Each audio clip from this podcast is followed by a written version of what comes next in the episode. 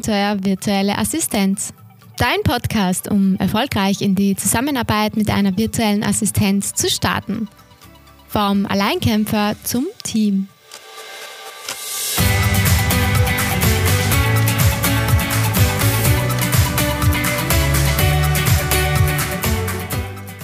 Hallo und herzlich willkommen zurück zum Podcast Abenteuer virtuelle Assistenz. Heute dreht sich alles um die Frage, wie fange ich an? Dabei müssen unterschiedliche Aspekte beachtet werden. Zum Thema Zeit. Ja, deine Zeit ist wertvoll. Aber am Anfang, wenn du auf die Suche nach einer virtuellen Assistenz dich begibst, dann musst du ein wenig mehr Zeitaufwand investieren, um danach eine gute und erfolgreiche Zusammenarbeit mit einer virtuellen Assistenz zu finden. Das Argument, ich habe ja keine Zeit, mich in das Thema einzuarbeiten, bringt dir nichts. Du musst am Anfang einfach ein bisschen mehr Zeit investieren.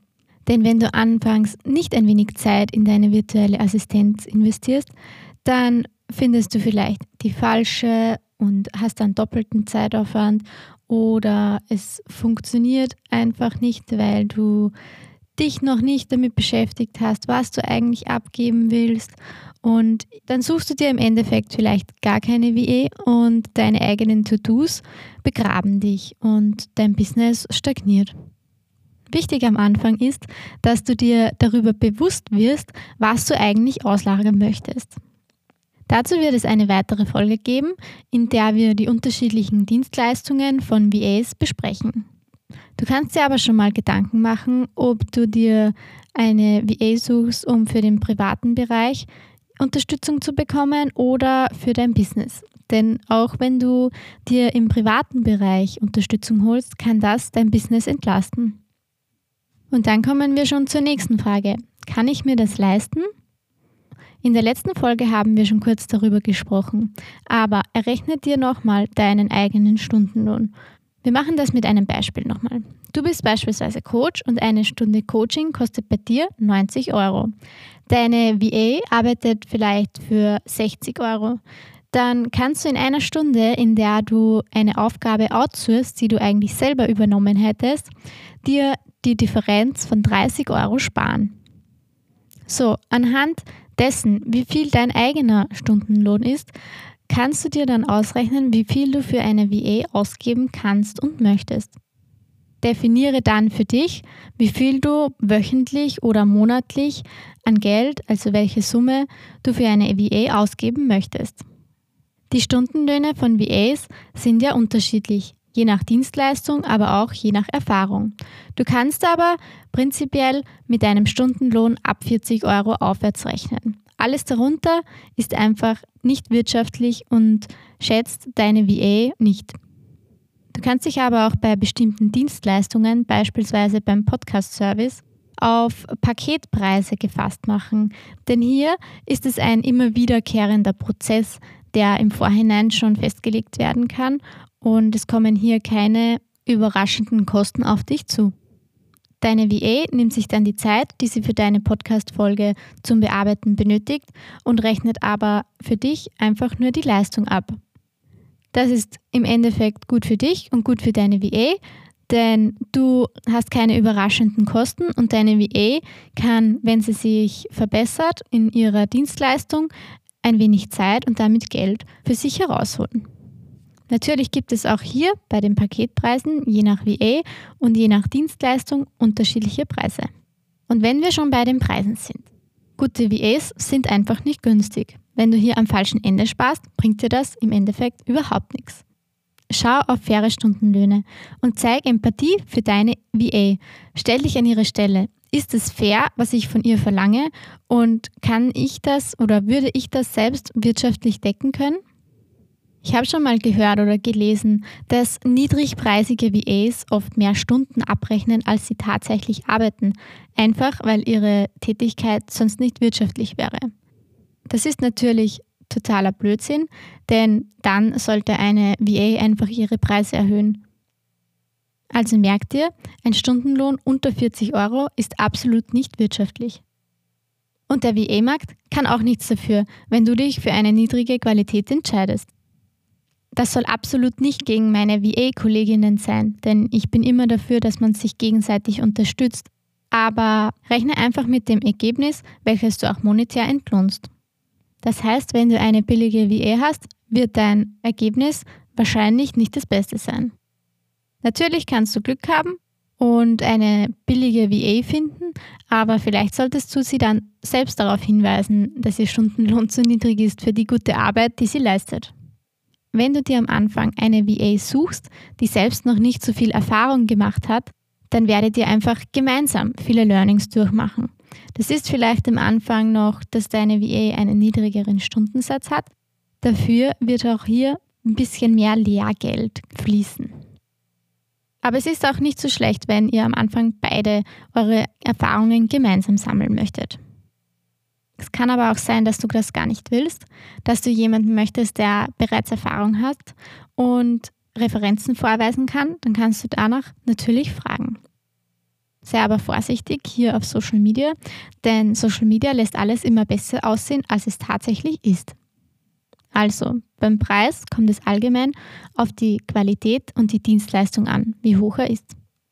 Und dann stellt sich die Frage, wie finde ich dann wirklich mal eine VA? Mein Ratschlag ist hier, begib dich einfach mal in die VA Business Bubble. Ja, ich weiß, es gibt VAs wie Sand am Meer. Und wie zuvor schon gesagt, wird es dir am Anfang ein bisschen mehr Zeit nehmen, aber langfristig wird dir eine virtuelle Assistenz sehr viel Zeit sparen. Wenn du eine VA suchst, dann könntest du anfangen, in deiner Story darüber zu sprechen oder auf deinen unterschiedlichen Social-Media-Kanälen zu posten. Es gibt auch viele Facebook-Gruppen. Ich werde dir in den Shownotes ein paar verlinken, aber diese sind oft nicht sehr benutzerfreundlich und es gibt auch schon eine Menge an Facebook-Gruppen, sodass man hier auch schon den Überblick verliert. Dort tummeln sich sehr viele VAs und du wirst eine Menge an Angeboten erhalten.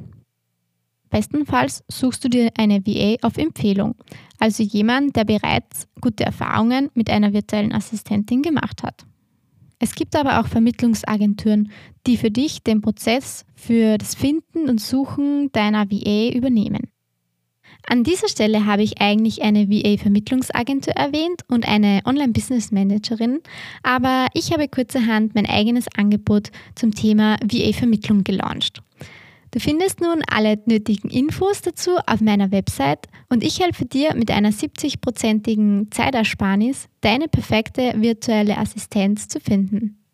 Schau gerne auf meiner Website vorbei, dort findest du alle nötigen Infos und wenn du dich dazu entschieden hast, ein Vermittlungsangebot von mir in Anspruch zu nehmen, dann schreib mir einfach eine E-Mail mit dem Code Podcast250. Dann bekommst du das Vermittlungspaket im Wert von 399 Euro um nur 250 Euro. Das Angebot ist gültig bis Ende Oktober 2021. So, und nun weiter im Podcast. Es gibt aber auch noch andere Plattformen, wie beispielsweise Mach du das. Auf solchen Plattformen findet man aber oft Dumpingpreise. Das Wichtige ist, wie du am besten eine VA findest, ist auf dein Gefühl zu hören. Wenn du eine VA findest, die sich für dich stimmig anfühlt, dann gib ihr einfach mal eine Chance, egal ob sie Erfahrung hat oder nicht. Viele VAs bieten Probestundenpakete an zu einem speziellen Preis. Also du kannst einfach mal einen Auftrag abgeben und dir ansehen, wie diese VA arbeitet. Quasi nach dem Motto, einfach mal machen, könnte ja gut werden. Also entscheide für dich, ob du dich an eine Agentur wenden möchtest oder ob du einzelne Dienstleister direkt ansprechen möchtest. Wahrscheinlich hast du für dich schon die erste Wahl getroffen. Der erste Impuls stimmt meistens, also nimm ihn für dich wahr und schreibe im bestenfalls jetzt gleich auf. Was ich noch erwähnen möchte, sind die unterschiedlichen Bezeichnungen, die virtuelle Assistenten im Netz haben. Quasi virtuelle Assistentin ist nur einer der vielen Bezeichnungen. Manche VAs bezeichnen sich auch als Soul Business Expertin oder einfach nur virtueller Dienstleister. Es gibt dann aber auch die Online Business Manager oder die Oma. Oma, ja, das habe ich mir auch gedacht, wie ich das gelesen habe. Quasi die Online Management Assistentin. Macht dann Sinn. Du kannst deine virtuelle Assistenz aber auch als Sales Angel finden, beispielsweise eine virtuelle Assistenz, die sich auf den Vertrieb und den Prozess dahinter spezialisiert hat, oder einfach eine Social Media Managerin, Ich habe schon den Begriff gehört, Büroengel oder für VAs für die Buchhaltung als Buchhaltungsfee. Und genau, ich habe dazu eine Instagram-Umfrage gestartet und wenn dich das interessiert, wer die unterschiedlichen VAs sind, die ich hier unter anderem aufgezählt habe, kannst du einfach unter dem Post schauen.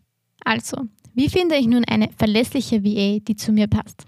Ganz klar, es werden eine Menge Angebote auf dich zukommen. Wenn du beispielsweise in eine Facebook-Gruppe postest oder auch wenn du dein Angebot in deinen Social-Media-Kanälen promotest. Wichtig ist dann, dass du für dich eine engere Wahl triffst, gerne nach Referenzen, aber auch nach Gefühl, ob die VA zu dir passen würde.